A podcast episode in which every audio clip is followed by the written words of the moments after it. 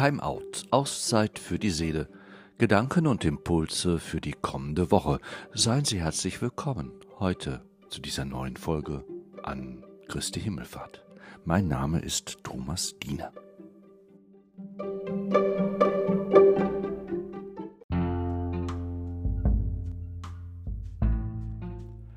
Der Himmel geht über allen auf, auf allen über, über allen auf, so heißt es in einem Kanon. Was soll da eigentlich über allen aufgehen, über dir, über mir, über uns? Welche Erfahrungen will uns der geöffnete Himmel schenken? Welche Aussichten will er uns eröffnen? Der offene Himmel ist die Konsequenz von Ostern. Es geht weiter. Der Tod hat nicht das letzte Wort behalten. Das Leben wartet auf uns und dies in einer nicht zu beschreibenden Weise. Himmel ist zunächst ein Bild für etwas völlig von dieser Erde losgelöstes und noch nie dagewesenes, für das wir keinen anderen Begriff als den des Himmels haben. Manchmal jedoch kommt der Himmel unserer Sehnsucht näher, dann glauben wir ihn greifen zu können, ein Stückchen Himmel auf Erden sozusagen. Gott schenkt uns Vorahnungen des neuen Himmels und Gott zeigt uns mit dem offenen Himmel wonach er sich selbst sehnt.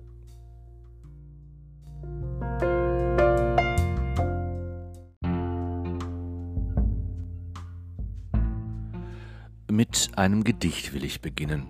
Ein Gedicht von Tina Wilms oder ist es vielleicht eine einzige Bitte, gar ein Gebet? Urteilen Sie selbst. Gott, gib meiner Sehnsucht Raum. Nimm an mein kindliches Sehnen nach Stille und Sorglosigkeit, nach Freiheit und Muße, nach meiner Ganzheit und deiner Gegenwart.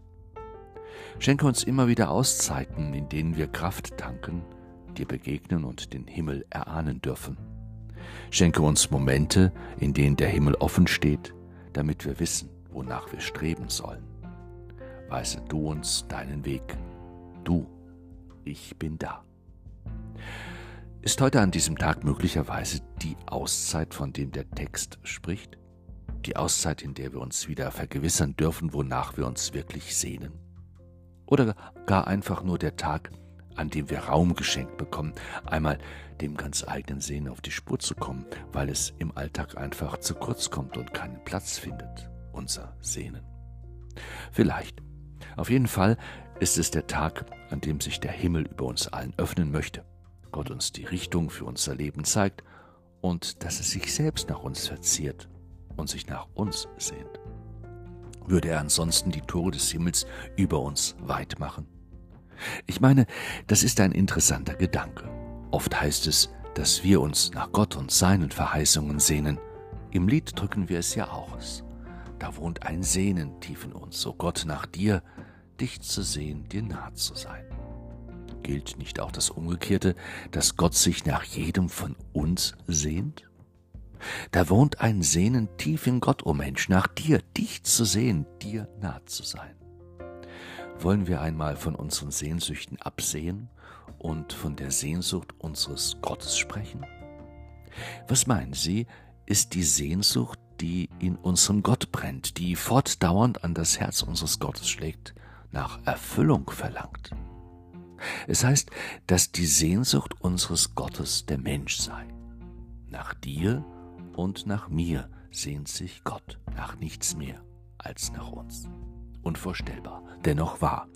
Wenn Gott uns den Himmel öffnet für einen Augenblick und wir seine Sehnsucht in ihrer ganzen Fülle erfahren, wenn Gott uns ganz nahe kommt für einen Augenblick und wir seine Zusage hören, du bist der von mir geliebte Mensch wenn Gottes unbegreifliche Liebe uns tief im Inneren berührt, sei es auch nur für einen Augenblick und wir staunend erkennen, dass es Gott um dich und mich geht und er Sehnsucht nach uns hat, dann wird in uns ein Funke entfacht werden, in diesem Augenblick ein Sehnsuchtsfunke, der uns brennen lässt für diesen liebenden Gott.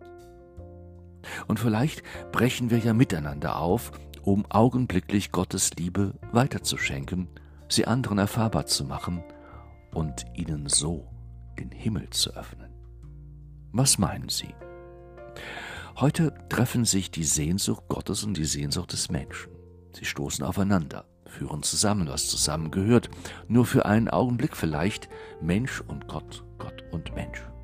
Aber einen Augenblick, den uns niemand mehr nehmen kann und der möglicherweise Konsequenzen hat über den heutigen Tag hinaus.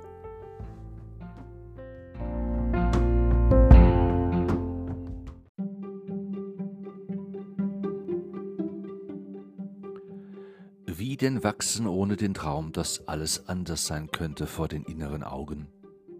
Wie denn weitergehen ohne die Vision, dass ein Weg sein werde hinter der Tür des Morgens? Gott möge uns wachsen lassen, seinem Himmel entgegen, er lasse uns an seine Möglichkeiten eines neuen Himmels und einer neuen Erde glauben. Er schenke uns einen neuen Morgen, dessen Licht nie erlischt. Und sein Segen begleite euch an diesem Tag so wie die Gewissheit, dass er Gott sich auch weiterhin nach euch sehnen wird. Lieben Dank fürs Zuhören.